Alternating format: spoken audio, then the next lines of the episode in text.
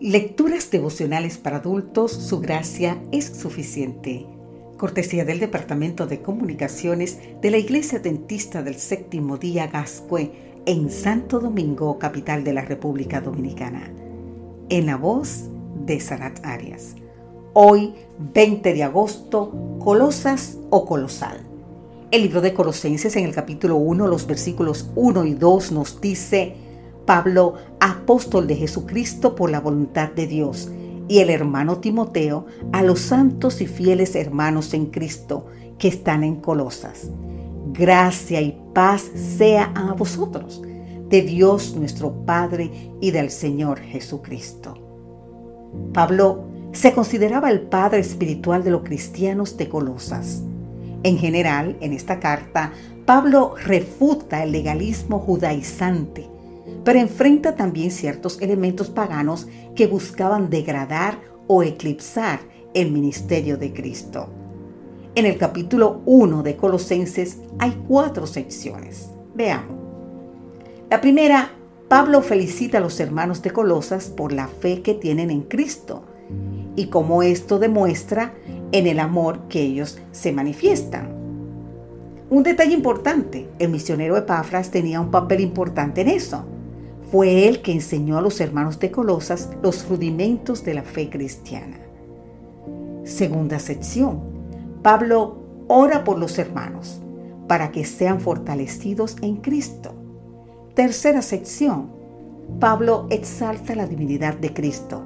Él es plenamente Dios, nos redimió, nos reconcilió con Dios y es el líder de la iglesia.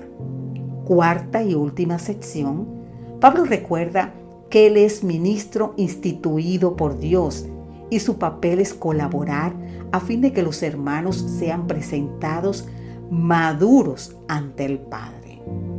Pablo había establecido Éfeso como el centro de sus actividades misioneras durante unos tres años. Por la pasión que siempre caracterizó sus movimientos evangelizadores, hizo que Lucas declarara que todos los habitantes de la provincia de Asia, judíos como no judíos, tuvieron ocasión de escuchar el mensaje del Señor. Y hasta Demetrio decía que el tal Pablo ha logrado persuadir a mucha gente, no solo en Éfeso, sino en casi toda la provincia de Asia. Se cree que dos colosenses alcanzados por el Evangelio en Éfeso Epafras y Filemón llevaron el mensaje a Colosas. Por lo tanto, aunque Pablo pudo no ser el fundador de la iglesia de Colosas, fue en sentido muy real su padre. Colosas era una ciudad colosal, extremadamente grande y extraordinaria en el pasado.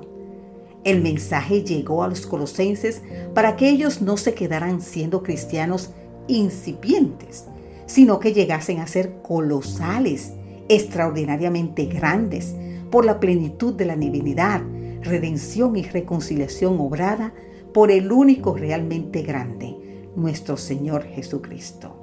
Él nos hizo colosales y el pecado nos dejó en colosas, pero la obra de Cristo en nosotros nos restaura a nuestro estado original. Querido amigo, querida amiga, hoy a través de la fe y en breve, de manera plena y definitiva, por la eternidad. Que Dios hoy te bendiga en gran manera.